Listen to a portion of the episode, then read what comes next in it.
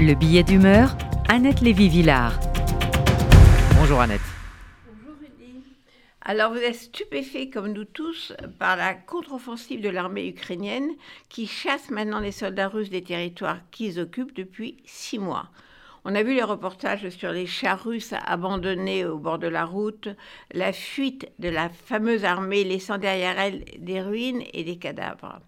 Et Poutine, dans sa rage de criminel de guerre, bombardant, bombardant encore, espérant détruire l'Ukraine et ses habitants. Mais imaginez que Joe Biden n'ait pas été élu il y a deux ans, que Donald Trump soit toujours président des États-Unis. En février donc, les Russes auraient envahi l'Ukraine, les Ukrainiens auraient résisté avec le courage qu'on leur connaît, mais Trump aurait laissé faire son ami Poutine et les Ukrainiens sans munitions, sans canons, sans missiles anti-chars, sans missiles sol-air, sans drones, sans hélicoptères, etc., etc., n'auraient pas pu empêcher la progression des troupes russes. Kiev, puis Odessa, seraient tombés. Mais heureusement pour l'Amérique et pour l'Ukraine, Trump a été battu par Biden. Heureusement parce que 70% de l'aide militaire à l'Ukraine, en matériel mais aussi en renseignement, vient des États-Unis des armes et des hommes. Le Pentagone a révélé cette semaine avoir entraîné quelques 1500 militaires ukrainiens depuis quelques mois. Après les États-Unis pour l'aide militaire à l'Ukraine, c'est la Pologne en numéro 2, puis la Grande-Bretagne. La France, toujours tonitruante sur la scène diplomatique et dans ses coups de fil à Poutine, n'arrive qu'en 11e place. Ne faisons pas ce type de comptabilité, a répondu Laurence Beaune, la nouvelle ministre chargée de l'Europe ce matin, quand on lui demande si la France ne pourrait pas faire plus. Alors dans cette guerre, l'Europe joue un rôle important et l'Europe est pour la première fois unie. C'est vrai, Rudy. L'Europe se mobilise dans une unité remarquable pour défendre la démocratie occidentale.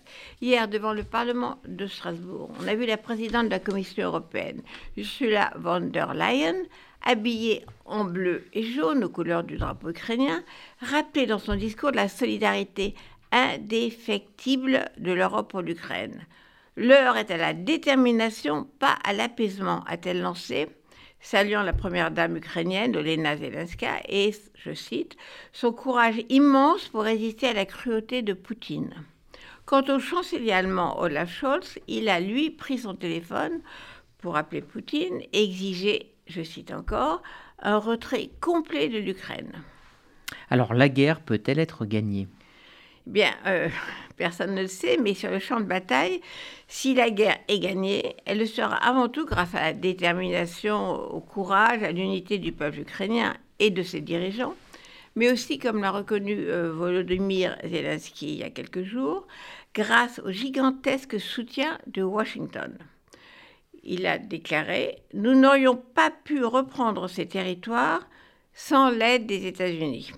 Et on sait maintenant que cette contre-offensive a été planifiée avec le Pentagone, avec les renseignements, les experts et les modèles de stratégie militaire américains.